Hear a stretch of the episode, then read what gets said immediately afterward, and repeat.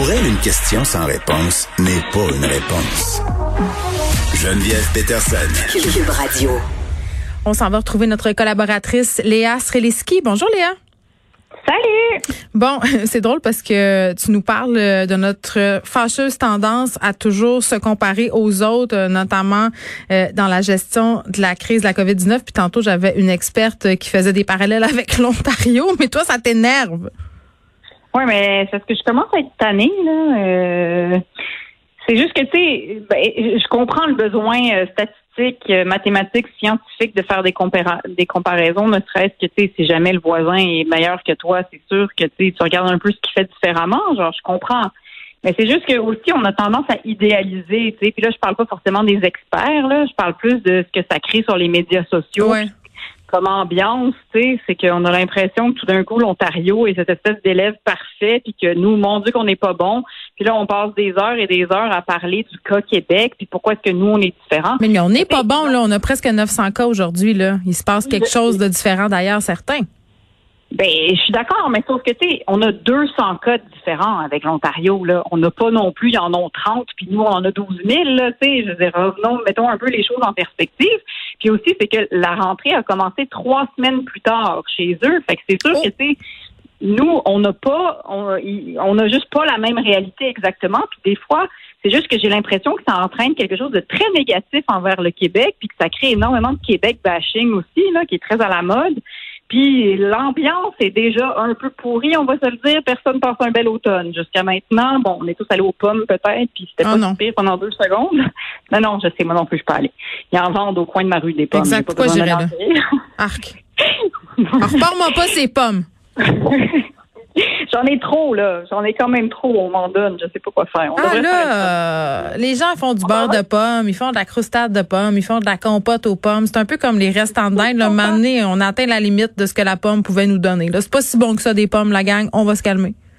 Ben, une pomme très dure, c'est très bon, Geneviève. Une ça, c'est vrai. Mais ça, c'est vrai.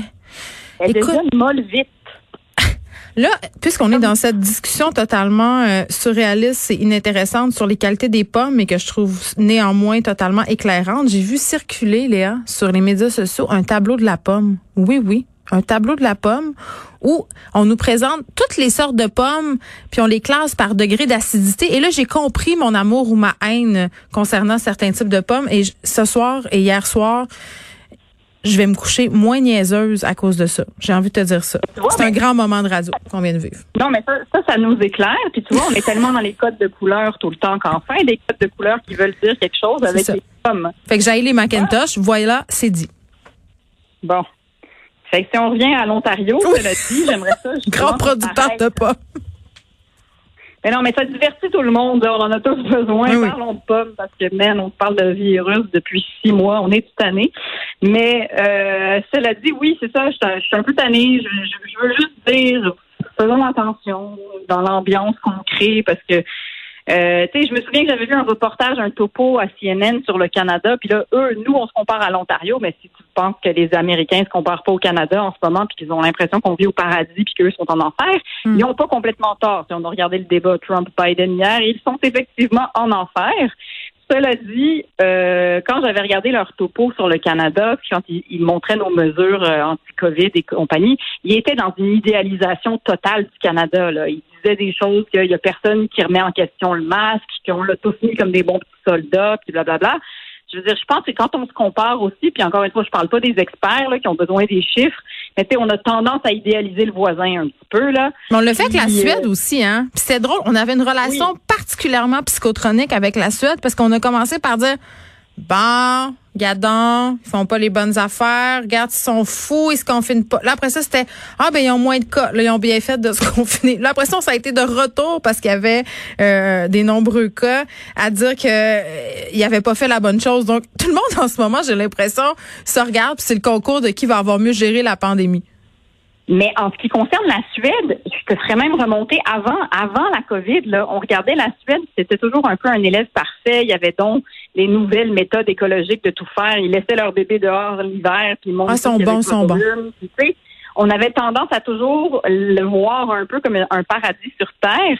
Mais maintenant, les gens qui utilisent la Suède pour dire euh, portez pas de masque, c'est eux qui ont raison. Mon Dieu, ces gens-là auraient jamais été d'accord avec l'espèce de paradis écologique et humaniste que la Suède avant. Fait que je sais pas ce qui s'est passé. 2020, tout est à l'envers. Mais euh, en tout cas, moi, j'aimerais juste qu'on arrête un peu de, penser qu'on est tellement mauvais élèves, puis surtout arrêtons de penser.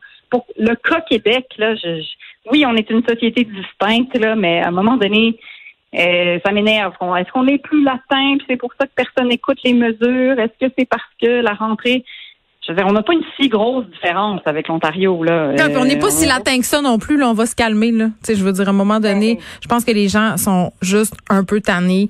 Et euh, on a eu un été où on a un peu tous et toutes vécu dans le déni. Puis là, tout à coup, on nous renvoie dans nos chambres. C'est juste ça. C'est plate. On est comme on est comme des enfants. On dit ça me tente pas. Qu'est-ce que tu veux? Mais on n'aura pas le choix. 28 jours, ça c'est ce qu'ils disent. Est-ce que ça sera euh, plus que ça? Moi, je pense que oui. Puis tu sais, euh, je vais pas digresser mais le moment il va falloir qu'on se parle de la question des écoles aussi. Qu'est-ce qu'on va faire avec ça? Parce que moi, je vis dans l'angoisse perpétuelle qu'on recommence à scolariser les enfants à la maison. Qu'est-ce qui va se passer? Puis qu'est-ce qui va se passer pour la santé mentale des enfants et des parents? Là, ça fait quatre. Depuis le début de l'émission, j'ai eu quatre emails différents euh, de l'équipe de volley de ma fille euh, pour me dire qu'il y avait une pratique, qu'il n'y avait pas de pratique, qu'il y avait une pratique, qu'il n'y avait pas de pratique. À un moment donné, là, c'est vraiment... c'est dur à suivre. Je vis vraiment au dépens de, de l'école. Euh, donc, je ne sais pas trop ce qui va arriver. ils sont en train de dire qu'il faudrait ventiler. Moi, je dis ouvrons les fenêtres. J'arrête pas de le dire. Mais ils ouvrent pas. Les fenêtres. Ils ouvrent pas. Mais des fois, c'est même pas possible. Nos écoles sont tellement mal faites. Et écoute, il y en a qui ont été faites dans les années 60, quand le brutalisme, euh, ce courant d'architecture était très à la mode et les fenêtres, c'était le démon. Donc, ils n'ont pas mis de fenêtres. Donc, euh, ça se passe pas bien. Mais tu vois, moi, ils sont dans une école qui a 100 ans, donc qui a déjà vécu la première pandémie. Donc déjà, tu sais, elle est encore debout. Des petits souvenirs de grippe euh, espagnole à l'intérieur des murs, peut-être. euh, Varda, Varda Étienne, euh, qui écoutait, euh, qui était là avant toi, qui a écouté le, le débat entre Joe Biden et Donald Trump hier, soulignait un petit peu son inquiétude. puis je pense qu'elle n'est pas la seule à avoir cette inquiétude-là par rapport au fait qu'il y avait beaucoup de mouvements évangéliques qui appuyaient la présidence euh, Trump. Donc, c'est quand même un phénomène sur lequel toi aussi tu voulais te pencher aujourd'hui, Léa. Oui, parce que euh, je le savais, mais je l'avais oublié que tu as étudié en sciences des religions. Ben oui. Tu en as parlé sur Twitter dernièrement euh, à cause de ce sombre personnage qui est Alexis Cossette, qui est Radio-Québec sur Twitter et qui lui aussi est un anti et que lui est un anti-masque. Et lui aussi a étudié en sciences des religions à l'UQAM. Un hasard un hasard. Vous n'avez pas bifurqué euh, vers les mêmes chemins. Non. Euh, et il se trouve que je suis également euh, en couple avec quelqu'un depuis 14 ans qui a aussi fait les mêmes études que toi. D'ailleurs, c'est rare. Il y a comme 14 étudiants. Statistiquement improbable. C'est improbable. Alors, ça me fascine. Puis, les sujets euh, de la place des évangéliques dans notre société, ça m'intéresse parce que, justement, je dors avec quelqu'un qui en parle énormément. Euh, et euh, dans lui, il travaille dans un hôpital psychiatre.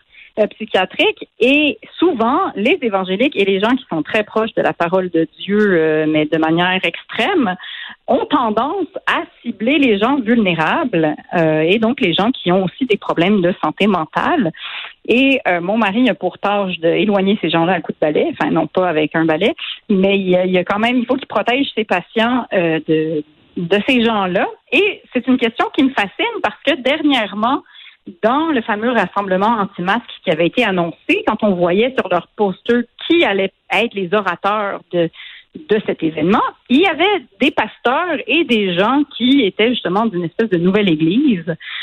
Et ça me fascine à quel point ces gens-là ont tendance, dès qu'ils sont proches de la parole de Dieu, ont tendance à, se rapprocher naturellement vers les gens les moins éduqués dans la société. Hmm. Euh, je sais et je voulais un peu t'entendre là-dessus parce que euh, ils s'en cachent carrément pas. Fait est-ce que pour accepter le message de Jésus, il faut forcément que tu n'aies pas reçu d'éducation? Je dis pas que c'est le cas de tout le monde, évidemment. Je pense qu'il y a des gens qui sont croyants et qui ont une très bonne éducation. Mais ça m'inquiète et je trouve que c'était la première fois que je le voyais vraiment concrètement au Québec, hmm. en fait. On le voit énormément aux États-Unis.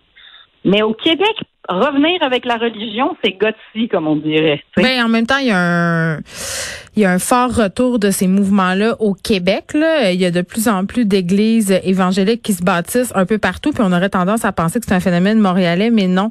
Et la raison pour laquelle euh, ils viennent euh, s'installer ici, mais c'est qu'il y a une idée idéalement euh, et évidemment prosélyte derrière ça. Mais à savoir pourquoi l'Église évangélique se colle au pouvoir américain puis au pouvoir en général. Bon, ici on a fait une distinction claire entre l'Église et l'État lors de la Révolution tranquille, mais quand même force est d'admettre que ce sont les mêmes mécanismes qui sont à l'œuvre euh, au niveau politique et au niveau religiologique. Là, je veux pas rendre ça trop compliqué, là. Mais euh, pour ceux euh, qui aiment lire un peu, là, si vous allez lire le livre de Weber, l'esprit, en fait, le protestantisme et l'esprit du capitalisme, je pense que je paraphrase un peu le titre, c'est pas tout à fait ça, mais ça explique très très bien en quoi la branche protestante de l'Église, qui est à la base des différents mouvements évangéliques, est particulièrement, euh, si on veut, euh, en adéquation avec le capitalisme. Et c'est pour ça qu'il y a beaucoup de, en fait, de mouvements religieux qui se collent au pouvoir euh, aux États-Unis. Parce que c'est comme une alliance naturelle. Et évidemment, quand on colle au pouvoir politique comme ça, ben on risque d'avoir des alliés. Et c'est plate à dire, mais c'est vieux comme le monde. Là. Les rois avant étaient considérés comme des dieux vivants. Ça n'a pas changé. C'est juste les mots qui ont changé pour en parler, qui sont utilisés désormais qui sont différents. Mais euh, moi, ça me surprend pas. Puis tu sais, tu parlais d'éducation. Euh, malheureusement, puis tu sais, je veux pas avoir l'air super classiste en disant ça, mais c'est souvent des gens euh, qui cherchent des réponses simples à des problématiques compliquées qui se jettent dans la religion parce que c'est comme un mode d'emploi pour la vie. Hein. C'est assez simple. Tu ah suis les dogmes, les dictats, et t'es sûr que tout va bien aller, ou du moins t'en es convaincu. Puis je sais pas pour toi, mais c'est quand même assez bien documenté que quand on traverse des crises, euh, il y a des gens qui font des retours à des valeurs plus traditionnelles. D'ailleurs, ça me fait beaucoup rire parce qu'il y a un, pasteur euh, quelque part en Europe de l'Est qui a dit que la COVID-19, c'était une punition que Dieu avait amenée pour les homosexuels. Et uh-huh. euh, ouais, puis il a eu la COVID-19. Ça me fait beaucoup ah. rire. Ça me fait beaucoup rire. A encore un sens de l'humour dans le monde. Ben, en tout cas, je sais pas s'il avait un sens de l'humour, mais parfois, il y a des hasards euh, qui sont particulièrement euh, drôlatiques. C'est ce que j'allais dire. Mais euh, moi, ce que je retiens, c'est que tu connais trois personnes, Léa, qui ont étudié en sciences des religions. Non, et, je connais bien. Ah, tu connais pas Alexis Cossette-Trudel, mais là, avant que vous m'écriviez pour me traiter, me dire, ah, t'as fait de la théologie. Non, non, sachez que les sciences des religions, c'est l'étude objective des religions. Alors, je ne suis pas croyante. Pas confessionnelle Exactement. Pas la même chose, pas de la théologie. Léa Srelinski, merci. On te retrouve la semaine prochaine. Absolument. Merci Geneviève. À bientôt. Bye.